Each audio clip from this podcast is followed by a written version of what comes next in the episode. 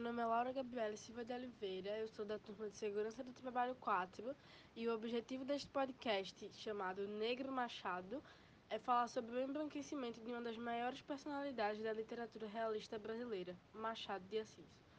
Para isso, será falado desde a sua carreira até sua importância no Brasil e no mundo. Haverá também uma comparação entre a tentativa de esconder a negritude do escritor com o conto Pai contra Mãe, de sua autoria. Que tal conhecermos mais um pouco sobre Machado?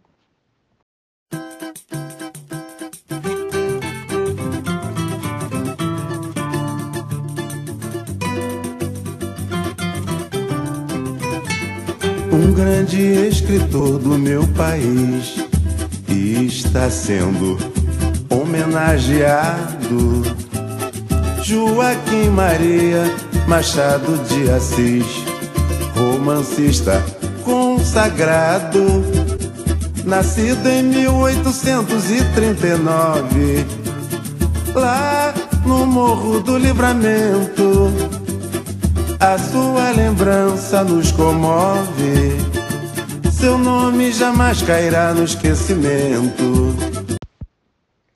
Biografia Joaquim Maria Machado de Assis nasceu no Rio de Janeiro em 21 de junho de 1839. Ele foi o fundador da cadeira número 23 da Academia Brasileira de Letras e ocupou por mais de 10 anos a presidência da academia, que passou a ser chamada também de Casa de Machado de Assis. É filho de Francisco José de Assis e Maria Leopoldina Machado de Assis.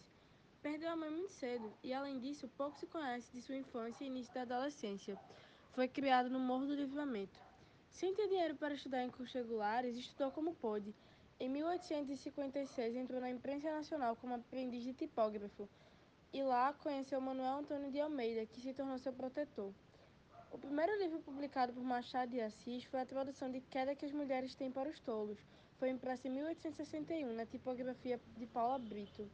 Seu primeiro livro de poesias, Crisálidas, saiu em 1864.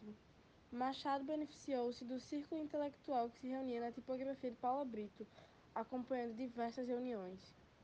Em 12 de novembro de 1869, Machado de Assis casou-se com Carolina Augusta Xavier de Novaes, grande companheira que acompanhou o escritor durante 35 anos. O primeiro romance de Machado, Ressurreição, saiu em 1872.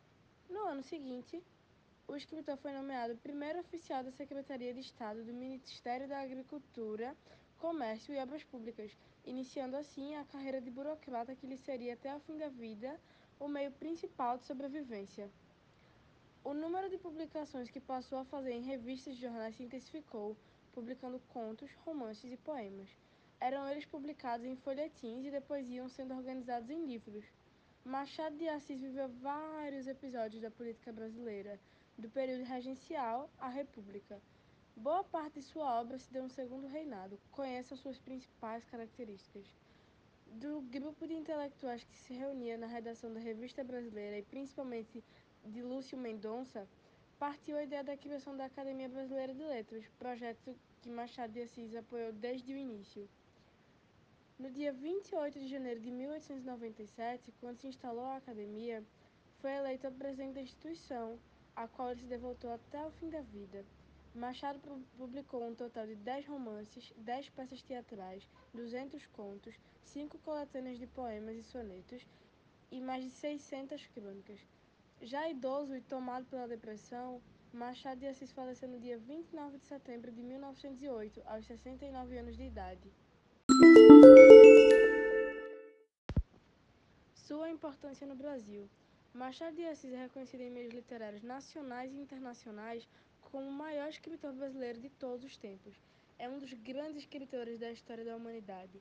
Um dos professores do realismo, os livros de Machado de Assis influenciaram várias escolas literárias dos séculos XIX e XX, além de autores como Lima Barreto, Olavo Bilac e Carlos Drummond de Andrade. Machado de Assis foi o principal nome do realismo brasileiro, o primeiro presidente da Academia Brasileira de Letras e um dos escritores mais aclamados da literatura.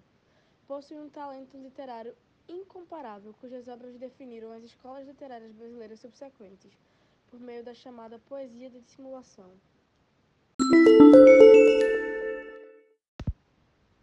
Sua importância no mundo. como podemos ver no podcast da Folha de São Paulo. Tendo como base o podcast Machado de Assis nos Estados Unidos em tempos de Black Lives Matter, da Folha de São Paulo, a relevância do escritor existe não só em nosso país, mas também no exterior. A exemplo, temos que os estoques da Amazon foram esgotados dois dias após a tradução da obra Memórias Póstumas de Brás Cubas para a língua inglesa. Seu embranquecimento, como pode ser notado.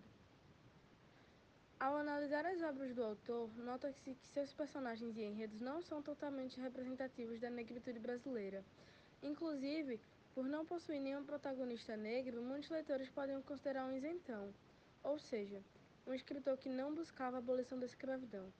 Nota-se também que houve muitas tentativas de fazer as feições de Machado parecerem mais brancas, como o clareamento de sua pele com jogos de luz, a marcação de traços de pessoas brancas como nariz afilado, lábios finos e cabelos ondulados. Um dos grandes leitores das obras machadianas, Itamar Vieira Júnior, autor de Torturado, disse que, mesmo admirando e lendo o autor desde cedo, não sabia que Machado era negro.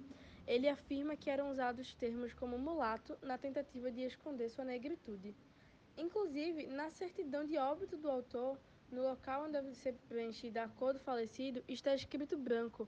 Porém, quando se olha a máscara mortuária de Machado, percebe-se claramente que ele era um homem com traços negros.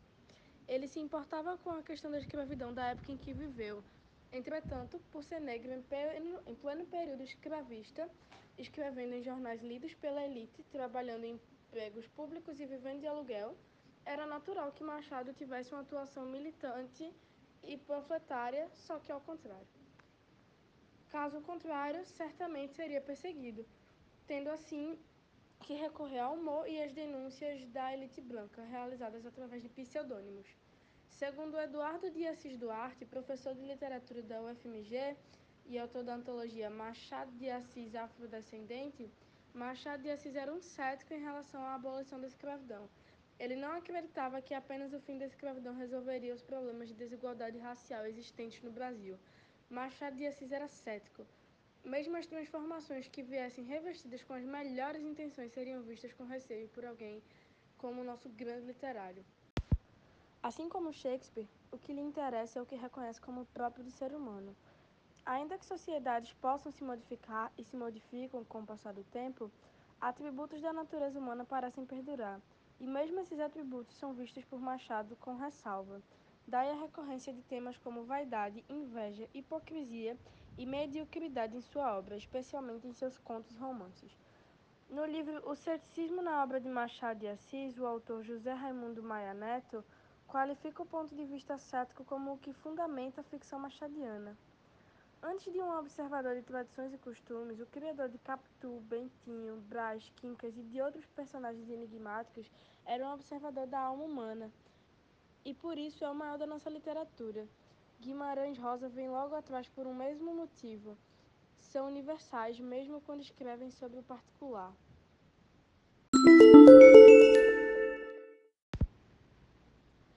Destacam-se nesse conto traços marcantes de Machado de Assis, quais sejam a ironia e a articulação entre o enredo e suas reflexões. Inicialmente, o autor fala de algumas práticas associadas ao período da escravidão, dentre as quais aquela exercida pelo protagonista do conto, caçador de escravos.